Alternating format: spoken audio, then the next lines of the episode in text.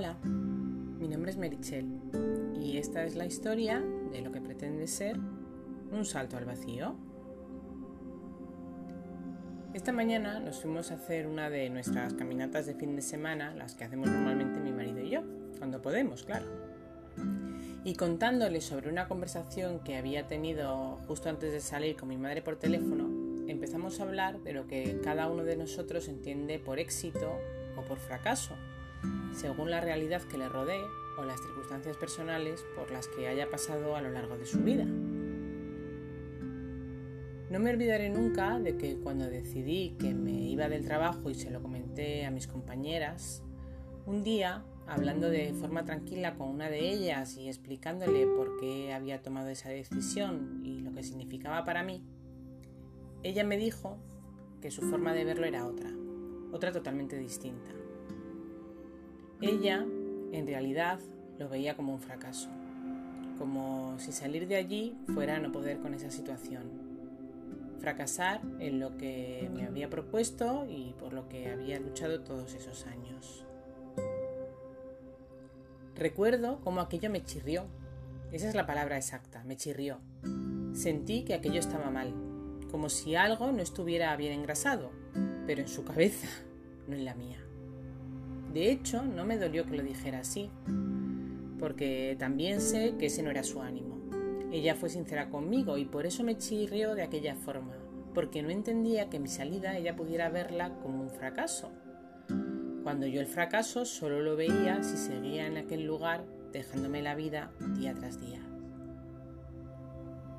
Estos días, por distintas conversaciones, he vuelto a recordar aquella que tuve días antes de dejar mi trabajo y he estado dándole vueltas al concepto de fracaso, que al final tenemos cada uno un concepto distinto en nuestra cabeza. Y me he dado cuenta de que son conceptos tan distintos los que podemos tener que no sé cómo hemos podido ponernos de acuerdo ni siquiera en una definición. Mi marido hoy en esa caminata me decía que si delega y descansa no funciona en año y medio o dos años no significaría que yo hubiera fracasado Significa que no ha funcionado por el motivo que sea, pero no que yo haya fracasado. Pero que si yo no lo intento con todas mis fuerzas, entonces sí que fracasaría. No sé si yo lo veo desde ese mismo punto de vista. Muchas veces ponemos todas nuestras fuerzas en algo y al final fracasamos teóricamente al no lograr el objetivo que nos habríamos propuesto, pero detrás de ese objetivo no cumplido, ¿de verdad hay un fracaso? Ahora empiezo a pensar que todo depende de la concepción que cada uno de nosotros tenga en su cabeza de lo que eso significa. Voy más allá. Quiero pensar que quizá solo dependa de que tengamos ese concepto o no en nuestra mente. Durante mucho tiempo pensé que yo había fracasado en algunos aspectos de mi vida. No voy a entrar en mucho detalle, bueno, no voy a entrar en ningún detalle porque soy capaz de enrollarme y tirar por los cerros de Úbeda. Pero este año, haciendo una de las prácticas que tuvimos que hacer en el máster de counseling, me di cuenta de que no, que no había fracasado, no había tenido esa sensación de fracasar. Lo que en realidad me había pasado es que no había sabido asumir una situación de cambio en el momento en el que debía hacerlo. Una vez pasado el tiempo, cuando acepté e incorporé en mi vida ese cambio, fue cuando empecé a sentirme bien. Empecé a sentirme bien de nuevo, así que en realidad no había un fracaso. Lo que había era una situación nueva que yo tenía que gestionar con unas armas que no tenía o que no sabía utilizar. Y hasta que no las tuve o supe utilizarlas y pude enfrentarme a esa situación de forma serena, no pude aceptar ese cambio y continuar mi camino. Por lo que no fracasé. Simplemente cambió la situación en la que yo me encontraba y necesité más tiempo para adaptarme a ella. Por eso al volver a esa conversación con mi compañera, me di cuenta de que en realidad el problema es que ese concepto lo tenemos muy asociado a una esfera pública en la que todos creen conocer aquello a lo que aspiramos y que cuando no lo conseguimos solo imaginan la parte negativa de lo que estamos sintiendo. En mi caso, era dejar el trabajo, porque yo no podía más con la realidad que tenía en esa empresa. Pero para mi compañera, esa salida era la representación palpable de que yo no había podido más con esa situación y de alguna forma era mi fracaso particular.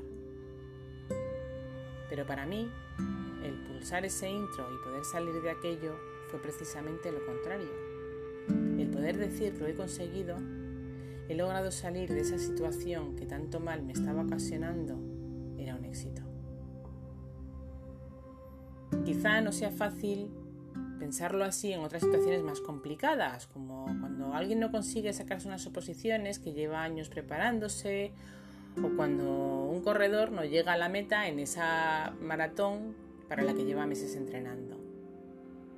Pero tal y como yo lo veo, incluso en esos casos la situación que rodea a la persona va cambiando y puede ocurrir que de repente ese opositor deje de tener la motivación que tenía para sacarse esa posición o que el día de la maratón, precisamente ese día, el deportista se encuentre mal y tenga menos fuerzas que de costumbre. Y eso no significa que fracasen, solo significa que las circunstancias han cambiado y que tal vez necesiten tiempo para poder salir de esa situación sin tener esa sensación de haber fracasado. Pero el problema también aparece cuando quien juzga el fracaso es quien te rodea en lugar de uno mismo porque ahí sí que necesitamos de mucha fortaleza mental para mantenernos seguros en esa situación de cambio que va más allá de, de lo que los demás puedan juzgar como fracaso. A día de hoy casi que he decidido desechar de mi vocabulario esa palabra. Y creo, de verdad tengo la sensación de que ahora incluso vivo más tranquila también en ese sentido. No lo sé, dadme una vuelta pero quizá las situaciones que vosotros creéis que habéis vivido y que han sido como un fracaso no eran tal, ¿no? A lo mejor era una situación de cambio que en su momento no supimos o no pudimos gestionar como a lo mejor podríamos haberlo gestionado para salir de ese momento más reforzados. Yo soy Merichel y esta es mi historia.